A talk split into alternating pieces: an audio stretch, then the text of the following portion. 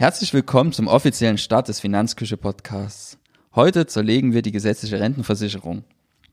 Ähm, soll im Detail heißen, wir schauen uns die Renteninformationen an und was einem zusteht und was man in Zukunft an Ansprüchen erwarten kann von der gesetzlichen Rentenversicherung.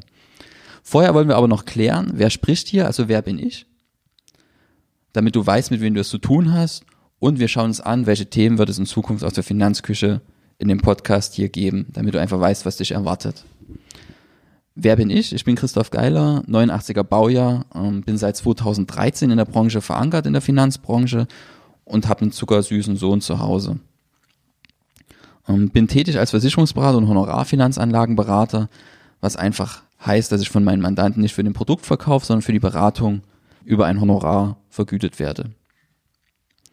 Habe auch mittlerweile so ziemlich alle relevanten Ausbildungen in der Branche, so dass ich Theorie und Praxis sehr, sehr gut miteinander verbinden kann. Themen, die uns interessieren werden, sind jetzt im ersten Schritt die gesetzliche Rente, weil es fast jeden betrifft, damit wir einen Ausgangspunkt haben, einen Startpunkt. Und dann kommen wir dazu, was kann man vielleicht tun im ersten Step, ja, um meine Rentenversicherungssituation jetzt zu verbessern. Also wie kann ich privat vorsorgen? Dann kommen wir dazu ähm, zur freien Geldanlage. Ähm, wie lege ich denn Geld optimal an? Jetzt mal abseits von Versicherungen. Einfach mit dem Ziel, dass man eine Anlagestrategie für sich selber finden kann, die dazu geeignet ist, die eigenen Ziele zu erreichen und die auch langfristig durchgehalten werden kann. Und damit diese langfristig durchgehalten werden kann, werden wir uns im Anschluss ja um das Thema existenzielle Risiken kümmern. Also wie gehe ich mit diesen Risiken um? Muss ich die vielleicht versichern oder geht das auch ohne Versicherung? Soweit steht jetzt erstmal der Redaktionsplan. Würde mich sehr freuen, wenn du besondere Themenwünsche hast, dass du mir die einfach zuschickst, damit ich die berücksichtigen kann. Kommen wir heute zum Themenschwerpunkt, zur Renteninformation. Das ist das Dokument, was du jedes Jahr einmal zugeschickt bekommst von der deutschen Rentenversicherung und dem du deine aktuellen Ansprüche entnehmen kannst. Ziel ist ganz einfach, dass du im Anschluss deinen eigenen Rentenbescheid nehmen kannst, ja, und einfach mit den Zahlen, die dort stehen, richtig was anfangen kannst. Zum Zwecke des Podcasts habe ich mir einfach auf der Seite der deutschen Rentenversicherung mal die Musterinformation heruntergeladen. Die ist gerichtet an Eva Musterfrau. Zur Einleitung steht hier immer, sehr geehrte Frau Musterfrau, in dieser Renteninformation haben wir die für Sie vom 1. 8.1977 bis zum 31.12.2014 gespeicherten Daten und das geltende Rentenrecht berücksichtigt. Ihre Regelaltersrente würde am 1.7.2026 beginnen. Also die Zahl müssen wir uns merken. 2026 geht die gute Frau in Rente, ohne Abschläge, also zum, zur regulären Altersrente. Geht sie früher in Rente, hätte sie mit Abschlägen zu rechnen. Geht sie später in Rente, würde sie Zuschläge bekommen. Weiter heißt es hier, Änderungen in ihren persönlichen Verhältnissen und gesetzliche Änderungen können sich auf ihre zu erwartende Rente auswirken. Bedeutet, die Zahlen hier sind nicht in Stein gemeißelt. Verdient die gute Frau mehr oder weniger, bekommt sie auch mehr oder weniger Rente, weil sich ihre Einzahlungen ändern. Und auch der gesetzliche Rahmen kann sich jederzeit ändern. Und jetzt kommt ein ganz, ganz wichtiger Satz, den viele ähm, hinten runterfallen lassen.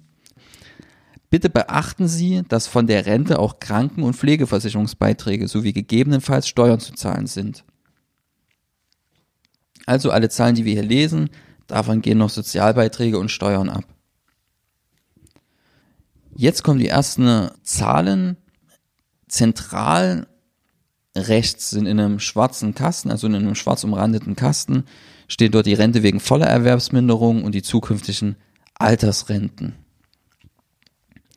Und zuerst wird hier die Rente wegen voller Erwerbsminderung aufgeführt.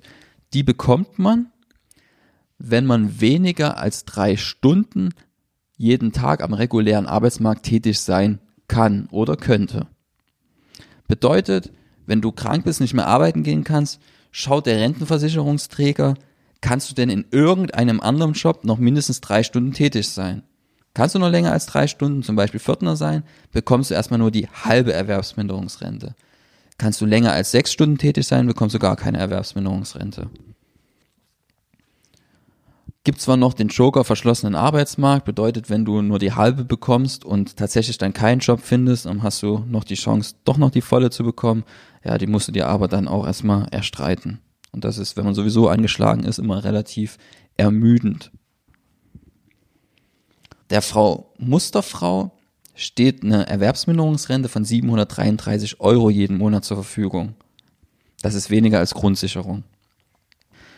Bedeutet ganz einfach, Grundsicherung ist aktuell 823 Euro, sie bekäme jetzt 733 Euro, ja, so dass man davon ausgehen kann, dass sie damit nicht einmal ihren grundlegenden Lebensbedarf finanzieren kann und deswegen würde sie Grundsicherung bekommen. Kannst einfach mal nachschauen in deinem Rentenbescheid, was dir zusteht und, und, und ob du damit zurechtkommst. Die zweite Zahl ist dann die aktuellen Anwartschaften. Ähm, da bekommt die Frau Musterfrau 679 Euro. Ähm, die Zahlen sind jetzt nicht so relevant. Viel wichtiger ist die zweite Zahl, das sind die Hochrechnung. Bedeutet, sollten bis zum Rentenbeginn Beiträge wie im Durchschnitt der letzten fünf Kalenderjahre gezahlt werden, bekämen sie ohne Berücksichtigung von Rentenanpassungen von uns eine monatliche Rente von 1034,87 Euro. Wenn man den Blick dann noch ein bisschen schweifen lässt über die Renteninformation, findet man weiter unten noch eine Hochrechnung, einmal mit 1% und 2%. Wir entscheiden uns ähm, für die Mitte zwischen ohne Hochrechnung und mit Hochrechnung, also mit einer jährlichen Rentensteigerung von 1%. Dann bekäme Frau Musterfrau 1160 Euro jeden Monat, wenn man die Rente um 1% jedes Jahr anpasst, nach oben. Wenn man sich das jetzt so anschaut, könnte Frau Musterfrau ja, vielleicht nicht in Jubel ähm, verfallen, aber doch sagen, okay, scheint ja irgendwie zu reichen. Das Problem ist jetzt, dass man diese 1160 Euro, dass man hier noch beachten sollte oder muss vielmehr, dass wie gesagt Kranken- und Pflegeversicherungsbeiträge und im schlimmsten Fall sogar Steuern weggehen. Und dass die ja im Jahr 2026 in Rente geht. Heute ist nicht das Jahr 2026, bedeutet, die Inflation hat noch ein paar Jahre Zeit zu wirken. In der Renteninformation von Frau Musterfrau ähm, sind die Daten bis 2014 aufgeführt. Das heißt, die Zahlen, die sie hier mitgeteilt bekommen, ähm, unterliegen noch zwölf Jahre lang der Inflation. Also wir berücksichtigen jetzt, um den tatsächlichen Wert der Ansprüche beurteilen zu können, im ersten Schritt die Krankenkassenbeiträge und die Pflegeversicherungsbeiträge. Ähm, jetzt ist die deutsche Rentenversicherung so nett und beteiligt sich anteilig zumindest an den Krankenversicherungsbeiträgen. Bedeutet einfach, dass von dem allgemeinen Beitragssatz aktuell von 14,6 Prozent 7,3 Prozent der Rentner trägt und 7,3 Prozent übernommen werden. Das Problem ist jetzt, dass der Zusatzbeitrag, der eingeführt wurde, alleine vom Rentner getragen wird. Also haben wir nicht 7,3, sondern wenn wir jetzt mal 1 Prozent annehmen, sind wir bei 8,3 Prozent alleine für die Krankenkasse. Kommt noch dazu die Pflegeversicherung. Für einen Rentner mit Kindern wären das 2,55 Prozent nochmal. Sodass wir Sozialversicherungsbeiträge von 10,85 Prozent auf die 1160 Euro monatliche Rente haben. Das wird direkt einbehalten.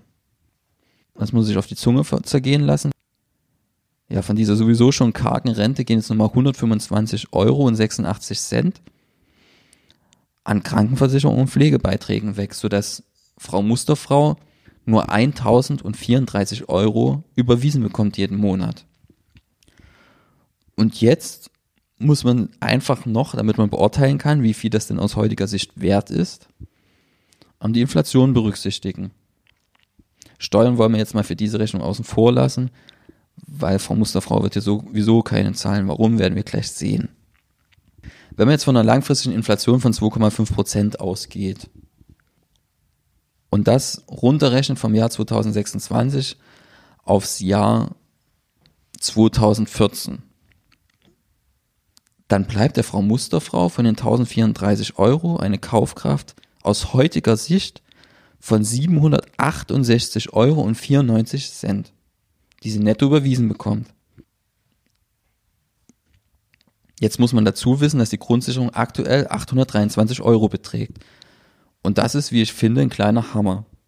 Weil die Frau Musterfrau weniger bekommt als Grundsicherung. Ich möchte nochmal betonen, ich habe die Renteninformationen, die ich hier gerade in der Hand halte, von der Seite der deutschen Rentenversicherung. Bedeutet, in der Musterinformation, die die deutsche Rentenversicherung zur Verfügung stellt, kommt weniger als Grundsicherung heraus. Und das sollte einem tatsächlich dann zu denken geben.